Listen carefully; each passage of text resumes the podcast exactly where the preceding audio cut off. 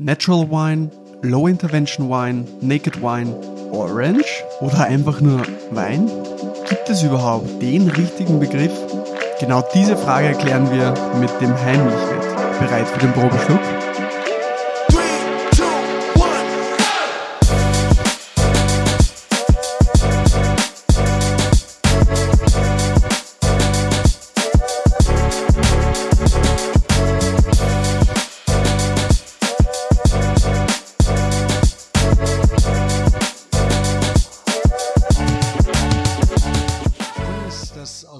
Seiten, und zwar vielsten verschiedenen, der Begriff als unglücklich gewählt wird, äh, angesehen wird. Was soll man denn sonst sagen? Und wenn man jetzt zum Beispiel äh, mit Niki und ähm, seiner Tochter von Vitikultur Moser spricht, dann äh, spricht man, sagt man, fragt man, äh, warum heißt das eigentlich Naturwein? Dann sagt der Niki, ja, frage ich mich auch, es sollte eigentlich nur Wein heißen. Mhm. Ähm, aber Begrifflichkeiten sind immer was Schwieriges. Ich mache nur einen kurzen Abriss, der ein bisschen was damit zu tun hat. Ich habe letztens äh, getrocknete Feigen im Supermarkt gesucht, habe sie nicht gefunden, habe gefragt, wo es die gibt und dann hat mir äh, die freundliche Person gesagt, äh, haben wir hier drüben, möchten Sie Bio oder die normalen? Und das war für mich sowas von Begrifflichkeiten und Semantik, was sehr deutlich ist, dass die Bio nicht die normalen sind. Was bedeutet das? Also das ist etwas, was uns täglich eingetrichtert wird. Das Normale ist nicht das Bio. Mhm. Sprich, der Wein ist nicht Natur. Und ähm,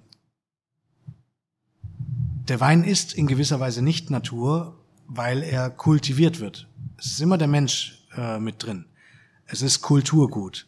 Der Wein alleine kann zwar wachsen und die Liane wandert irgendwo hin, aber nicht so, dass wir daraus Wein keltern können. Ähm, da hätte die Liane was anderes vor. Ähm, und ja, ich benutze den, den Begriff Naturwein am ehesten, weil ihn die Leute, die Leute am ehesten verstehen. Ähm, es gibt international Naked Wine, Honest Wine, Natural Wine, ähm, was eigentlich alle, alles immer dasselbe beschreibt. Äh, Low Intervention Wein, was eigentlich auch das gleiche beschreibt. Und dann ist halt, dann kommen die ähm, die ganz dogmatischen, die dann sagen, ja, aber wenn ich leicht geschwefelt habe, ist schon kein Naturwein mehr, ist für mich nicht richtig. Ich bin generell der Meinung, und das meine ich über den Wein hinaus, dass Fundamentalismus und Dogmaten äh, nie was Gutes gebracht haben. Und die absolute, die einzige absolute Aussage, die ich tätige, ist, dass absolute Aussagen dumm sind. Ähm äh, da bin ich fest davon überzeugt. Aber der Begriff Naturwein bedeutet für mich, dass es zumindest biologisch organisch erzeugt ist. Im muss nicht biologisch dynamisch sein, aber es muss biologisch organisch erzeugt sein.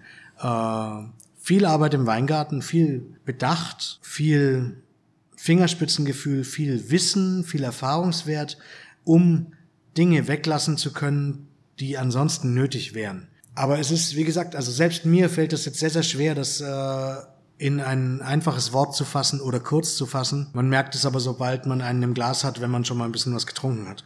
Nicht an dem Abend, wenn man schon mal ein bisschen was getrunken hat, sondern wenn man schon mal ein bisschen was probiert hat, meine ich. Ähm, weil man merkt, ob ein Wein zugesetzte Säure hat, entsäuert wurde, in welcher Art auch und Weise auch immer bearbeitet wurde. Auf Teufel komm raus, geschwefelt, ähm, was auch immer. Also äh, mit Reinzuchthefe, da brauchen wir gar nicht anfangen zu reden.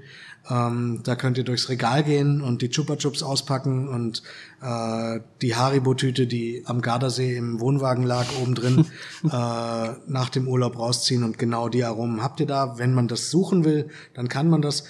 Aber auf ganz vielen Flaschen, auf denen Qualitätswein steht, ist für mich kein Qualitätswein drin, weil ganz wenig Wein drin ist. Ähm, und wenn zum Beispiel jemand zu mir sagt, ah, wie kann das denn Riesling sein? Schmeckt überhaupt nicht nach Riesling, dann ist meine Gegenfrage komisch wenn gar nichts anderes drin ist. Nach was ja, soll es denn sonst schmecken? Was, was soll es denn sonst ähm, sein? Ja? Es ist halt eine andere Gewandung, aber, und das ist für mich was, wenn man sich da auch mal einprobiert hat, dann erkennt man Rebsorten. Weil das ist immer so Argument Nummer eins von Kritikern, die Angst vor dem Unbekannten haben, ist, äh, ja, das schmeckt ja gar nicht mehr nach der Rebsorte. Zum Beispiel, ob egal ob jetzt Maische vergoren oder ähm, einfach nur biodünn oder äh, hefetrüb gefüllt, sei es drum. Da geht's um, da geht's um was Da geht es ja nicht um den Wein an sich, sondern da geht es um ein Prinzip, was sie versuchen zu vertreten. Und das ist einfach per se meiner Meinung nach nicht richtig. Weil das, was wir gelernt haben, wie ein Chablis zu schmecken hat, ist nicht zwingend das, wie ein Chablis schmeckt sondern das ist das, was wir gelernt haben, wie ein Chablis zu schmecken hat. Ja. Und daraufhin wurde in allen Weinbauschulen auf dem Planeten beigebracht und in allen Sommelier-Schulen dieses Planeten beigebracht, so, so wie ein Chablis zu schmecken hat. Ja. Das heißt noch lange nicht, dass der Kimmeridge-Kalk das, das dafür sorgt, dass der Chablis so schmeckt. Und die Franzosen sind uns da in vielen äh, Bereichen auch voraus, indem sie zum Beispiel Prüfnummern geben für Weine, die anders schmecken und trotzdem dürfen die ihre Herkunft draufschreiben. Im deutschsprachigen Raum ist das ein sehr, sehr schwieriges Thema, was vielen zu Recht, und ich sage das jetzt bewusst laut und profan, auf den Sack geht. ja, wobei ich, wobei ich schon sagen muss, also ich habe ja in, in, in anderen Betrieben in der Gastronomie gearbeitet als Sommelier und da haben die Gäste schon immer gern und gut aufgenommen, äh, okay, ich kenne ein Chablis, da, da weiß ich, was, was mich erwartet. Ich, ich experimentiere nicht gerne. Also es gibt ja sehr viele Gäste, die sagen, okay, ich trinke das Bekannte und und und. Ja. Ich trinke gern mein äh, Puy egal. Passt. Äh, weil ich weiß, wie er schmeckt. Ja. Ja. Und das ist dann unser Job. Ja. Eben das rauszufinden. Das rauszufinden, ja. Möchten Sie einen klassischen Chablis? Ja. Oder möchten Sie mal was probieren, was aus der Region kommt, was vielleicht ein bisschen, bisschen anders schmeckt, ja.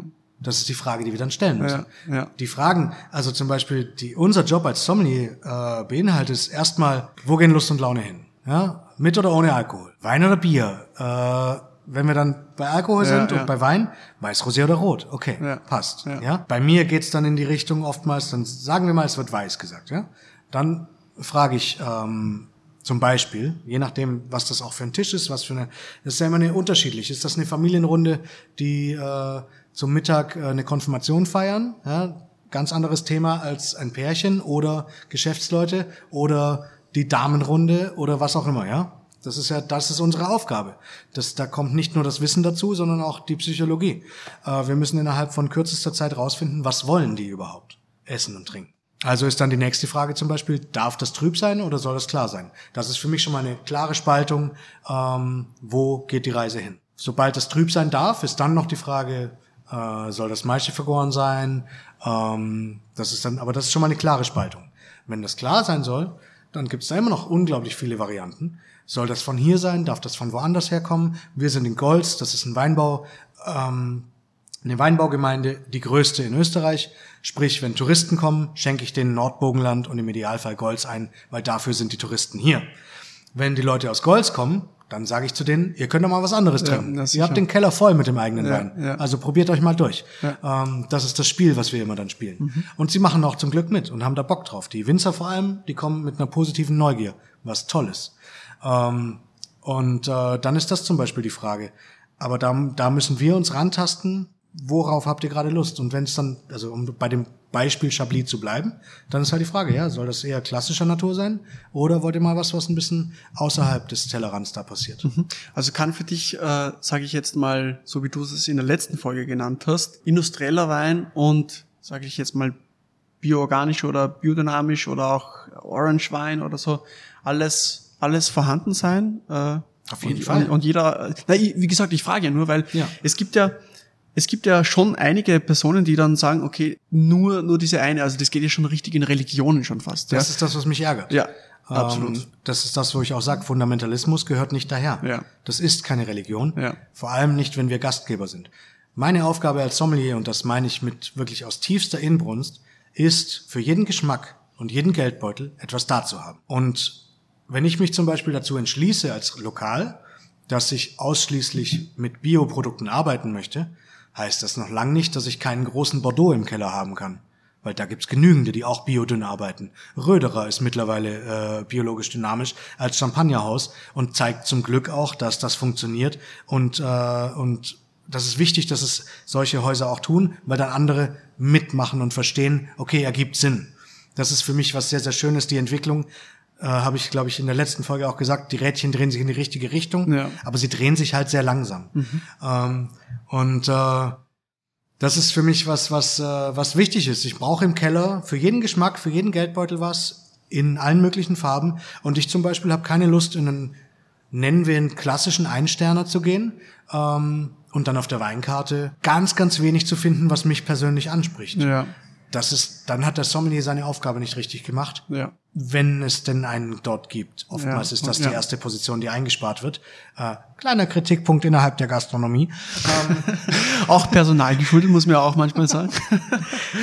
ähm, ja, aber äh, ganz klar ist, also meine ganz klare Aussage ist friedliche Koexistenz. Ja, Und Ähm, ich trinke auch heute immer noch sehr, sehr gerne äh, einen gereiften äh, Prüm von Dr. Manfred und Dr. Katharina Prüm.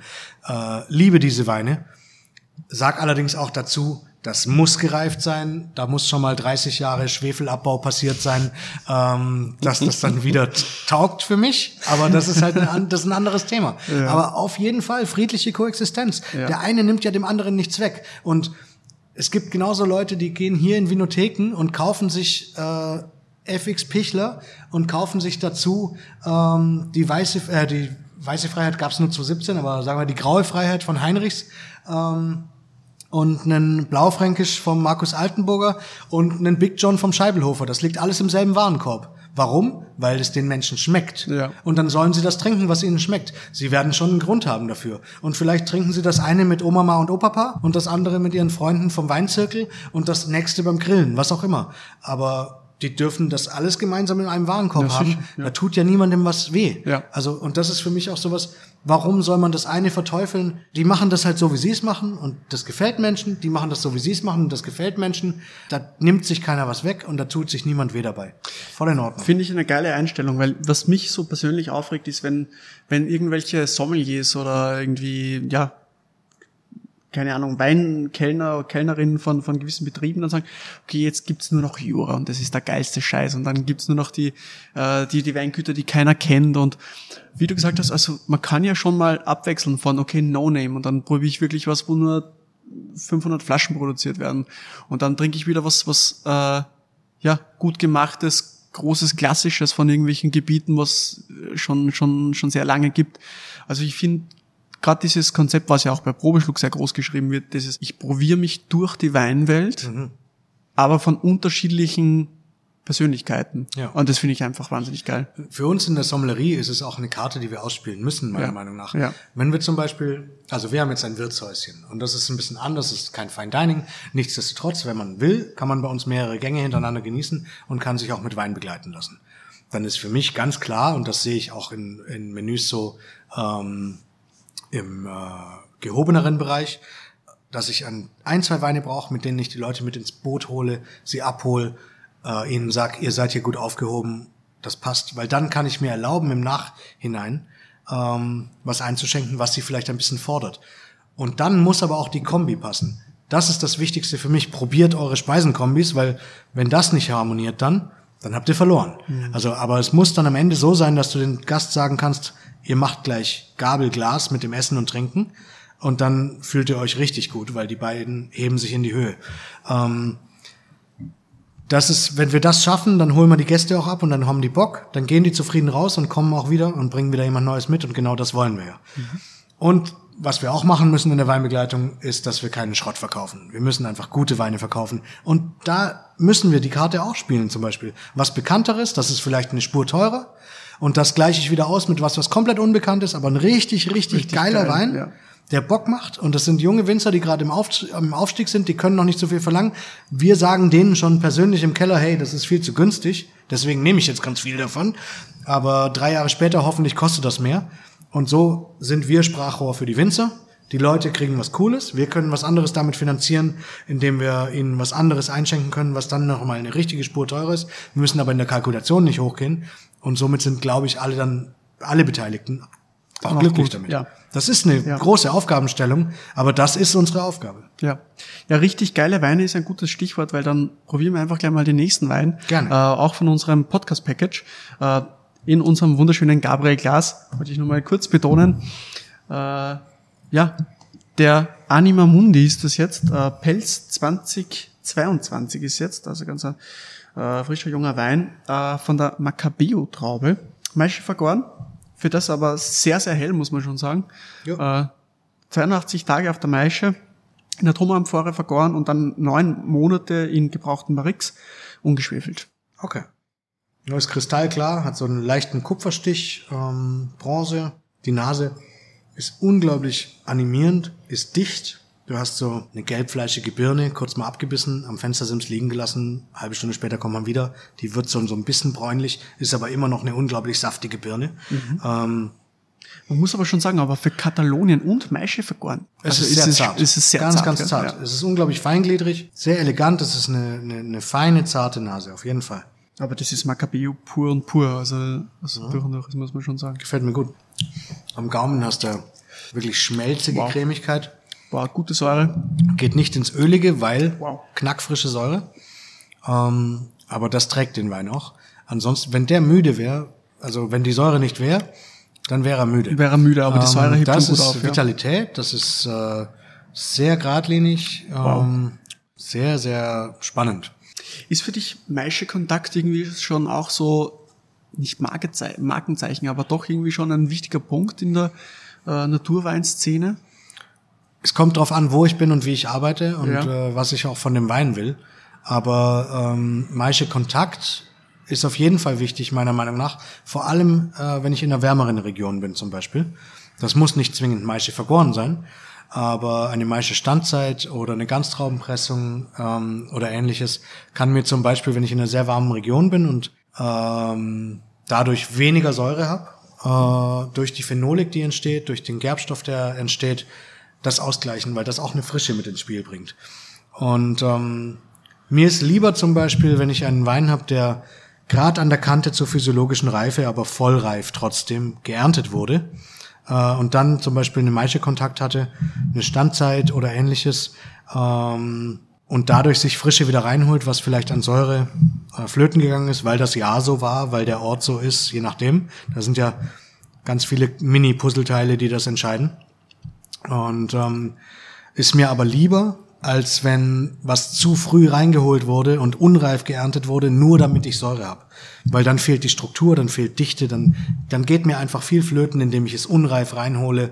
Ähm, das ist ein Wein, der mich, der etwas Störendes in sich trägt, für mich persönlich Störendes in sich trägt, äh, was mich nicht anspricht. Ja. Genau. Da dürfen Meinungen Ja. divergieren. Ja. Das ist meine dazu. Da jetzt aber überhaupt nicht der Fall. Wie gesagt, also Nein. für mich so zart, also so einen zarten Maische vergorenen Wein habe ich eigentlich persönlich noch nie probiert, muss ich ehrlich sagen. Ich glaube, dass auch viele das auch nicht sagen würden, wenn sie das nicht wüssten, also wenn sie den blind verkosten würden. Ja, Äh, das, das- ist ja. gar nicht so plakativer Gerbstoff. Die Ja. Farbe ist äh, eben auch nicht orange, Ja. äh, Schlagwort, Schimpfwort. ähm, es ist wahrscheinlich unfiltriert gefüllt, aber Mhm. äh, alles abgesetzt. Also das ist ein kristalliner Wein. Äh, wenn man da nichts dazu sagt, dann kann man es den Gästen auch erst im Nachhinein ver verraten. Ja. Ähm, weil es ist, es ist ein harmonischer, aber doch sehr vitaler und anregender Wein. Mhm. Naturwein geht auch so. Absolut. ja, äh, so duselig wie ich bin, habe ich natürlich den äh, dritten Wein äh, zu Hause vergessen, nicht mitgenommen, leider. Ähm, den muss ich dann alleine verkosten. Ja. Peter, ich würde aber gerne von dir noch ein paar äh, Sachen wissen. Ich, es gibt beim Podcast die zwei typischen Fragen immer zum Abschluss. Ähm, die erste ist, wenn du ein Wein wärst, welcher Wein wärst du? Und die zweite Frage, wie sieht die Weinwelt in deiner Meinung in 50 Jahren aus? Okay, erste Frage. Ähm, hoffentlich der Richtige in dem Moment, wo er gerade gesucht wird im Keller. Okay. ähm, ich mache keine Ranglisten. Ich äh, mache das persönlich niemals, äh, weil wer bin ich denn? Und äh, für die beiden Weine, die wir in den letzten zwei Folgen probiert haben, kannte ich persönlich noch nicht. Äh, ist eine Bereicherung für mich. Danke dafür. Sehr gerne. Ähm, danke Florian Ehn, falls Ja. man das sagen darf. Ja, sicher, Ähm, sehr gern. äh, und äh, deswegen gibt's bei mir nie auch so die Top 5 Weine oder sonst irgendwas. Das mache ich nicht. Weder bei Musik noch bei Wein, weil der Richtige im richtigen Moment mit den richtigen Leuten ist großartig. Und äh, von daher, wenn ich ein Wein wäre, dann wäre ich hoffentlich der Richtige in dem Moment, wo er gerade gebraucht wird. Super. Es ist ja auch der beste Wein, der, der gerade getrunken wird. Also ja, passt das ganz gut. Aber wie sieht die Weinwelt in 50 Jahren aus nach deinem? 50 ist eine lange Zeit. Ja, schon. Das ist eine lange Zeit. Ich bin der Meinung, dass sich alle Zyklen wiederholen. Ähm, von daher ist 50 sehr, sehr schwer zu sagen. Äh, ich mache das immer an dem Beispiel fest, dass ähm, nehmen wir mal deine Eltern zum Beispiel. Die, seit sie auf der Welt sind, gehe ich jetzt mal davon aus, haben schon dreimal erlebt, dass Schlaghosen in Mode waren. Nämlich Ende 60er, Anfang 70er.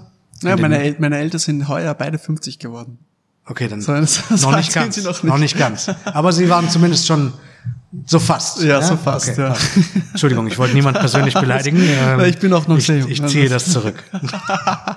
Nehmen wir meine Eltern. hey, hier sitzen zwei Glatzköpfe, da kann man Alter nicht immer so gut einschätzen. Nein. bin 24, by the way. ja. Dann nehmen wir meine. Sie haben schon dreimal erlebt, dass Schlaghosen in waren, ja? Ende 60er, Anfang 70er, in den 90ern und jetzt vor drei, vier Jahren. Für mich sagt das, und das passiert in allen Ebenen, in allen, dass sich einfach, einfach alles immer wiederholt. Und äh, beim Wein ist das ganz ähnlich. Ähm, meiner Meinung nach, äh, nachdem wir jetzt in einer anderen Phase sind als zu den ersten äh, Anfängen des Weins, ja. Ich spreche jetzt von, sagen wir 1960 ungefähr. Dann gab es zum Beispiel die Phase, wo die neue Welt unglaublich äh, aufgebraucht ist und dann gab es ähm, ganz viel Chardonnay und äh, Cabernet und Cuvées mit 200% neuem Holz und ähm, das ist alles schon wieder weg und es hat sich das eingependelt im Laufe der Zeit, die gut darin sind, was sie tun. Ähm, jetzt haben wir gerade ähm, viel das Thema, was auch mittlerweile schon wahrgenommen wird von den Leuten, die drüber schreiben und somit auch vom Endverbraucher. Das hat aber auch schon mal locker 20 Jahre gedauert.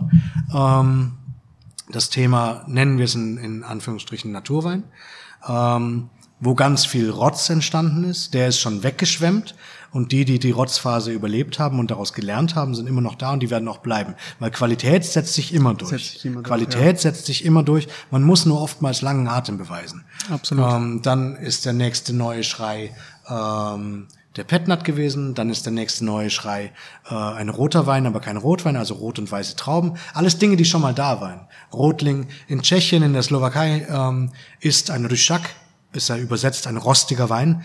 Jedes Weingut, was was auf sich zählt und das schon seit den 60er Jahren, ähm, äh, macht einen Wein aus roten und weißen Trauben. Jetzt ist es halt gerade hip, ja. Also macht's auch jeder und irgendwann hat's jeder in Europa gemacht. Und die, die gut drin sind, die machen's weiterhin. Die anderen hören dann auf damit, weil es Trittbrettfahren war.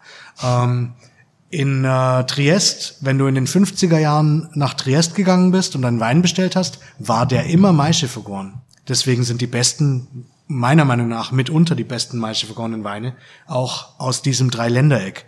Äh, dem Carso, da passiert unglaublich viel und das machen die schon seit 50, äh, seit, na, jetzt schon 70, seit den 50er Jahren. Ähm, so, und die machen es nicht, weil es Tradition ist und man sagt, das haben wir schon immer so gemacht, sondern die machen es, weil es gut ist und weil sie es können. Ja. Das ist nämlich ein großer Unterschied. Etwas weiterhin zu machen, weil man sagt, haben wir schon immer so gemacht, ist Tradition, oder etwas weiterhin zu machen, weil man es kann, weil es gut ist. Ja, weil es auch zur Und- Region passt, ja. Richtig. Und das ist dort so.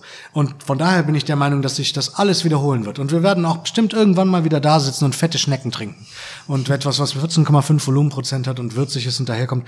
Vielleicht ist das nächste Ding, was kommt äh, im Winter äh, in 20 Jahren, ähm, dass wir endlich mal wieder flaschenweise Portwein trinken. Oder Madeira.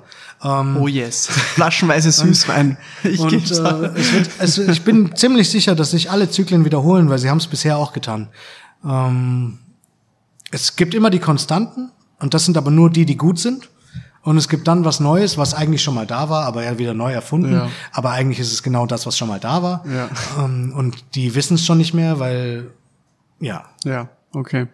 Ja, absolut. Äh, Peter, zum Abschluss darfst du noch, falls du noch eine Frage an mich hast, äh, die natürlich gerne stellen. Das ist eigentlich immer so der Abschluss vom Podcast. Warum trinkst du den dritten Wein denn alleine? Das, das ist eine gute Frage. Na, du, du musst dir vorstellen, gestern, mit, wann, gestern war Dienstag, nach dem Training, ich spiele ja auch noch leidenschaftlich äh, Fußball, äh, war dann gleich zehn am Abend äh, und habe mir gedacht, ach, da war ja noch was, morgen ist ja Golds dran äh, und ich muss ja noch zum, zum Peter und muss da äh, ein paar Weine einpacken. Noch schnell eingekühlt und, und habe mir von dem Sechserkarton von Florian noch schnell drei ra rausgenommen und, und denke mir, okay, die von der einen Seite, das sind die drei, die was wir verkosten, pack ein, kühl ein, nehm mit und pack jetzt im Podcast aus und denke mir, ach, Danke, scheiße. Den Rotwein probieren wir gerne anders mal. Ich habe noch zu Hause, bin schon sehr gespannt, was du sagst. Das wäre äh, äh Sang de Corp gewesen, Blut von Carpiera sozusagen, mit einem Garnacha Blend, also 40% Garnacha Negra, 40% Garnacha äh, Beluda und 20% Carignana in äh, zwölf Monate in gebrauchten 300 Liter Fässern. Also es wäre schon cool. auch ungeschwefelt, wäre auch geil gewesen. Äh, ja, bleibt mehr für mich. Passt. Na. Eine Frage hätte ich noch. Ja. Äh, Gab es für dich ein Schlüsselerlebnis, was dich vielleicht generell zum Wein, aber ansonsten zum äh, Thema ja, Naturwein, Biodünn geführt hat? Gab es ein Schlüsselerlebnis in puncto Wein? Ein Schlüsselerlebnis, was mich mehr in diese Richtung gebracht hat. Ja. Oder auch nur zum Wein? Ja, also ich muss schon sagen, also zum Thema biodynamisch bin ich eigentlich äh, gekommen. Das war schon damals bei, bei der Sommelier-Ausbildung vor einigen, einigen Jahren. Und da waren wir beim Weingut äh, Ummertum. Äh, und ich habe das einfach so extrem spannend. Ich habe zum ersten Mal gehört, da laufen Schafe durch den Weingarten äh, durch und, und, und, und, und einfach die ganze Philosophie, wie, wie, wie der gesprochen hat. Also das hat mir einfach so begeistert, das war einfach so wahnsinnig cool. Und dann habe ich einfach gesagt, okay, ich muss einfach in diese, in diese Thematik mehr, mehr rein, mehr wissen und, und ja, deswegen interessiert mich das Thema jetzt immer mehr. Äh, und deswegen auch in diesem Podcast und das muss man natürlich auch teilen. Und ja. Cool. Genau. Äh, Peter, vielen, vielen Dank, dass du dir die Zeit genommen hast, äh, mit uns die Weine zu probieren und auch natürlich deinen Input zu diesen Themen zu geben. Sehr gerne. Ähm, kommt gerne mal vorbei zum, zum Heimlichwirt äh, Golz. Ihr werdet gut speisen und, und trinken, da bin ich mir sicher. Und wir sehen uns sicher mal die nächste Zeit wieder. Und bis dahin, ja, sehr zum Wohl. Danke dir.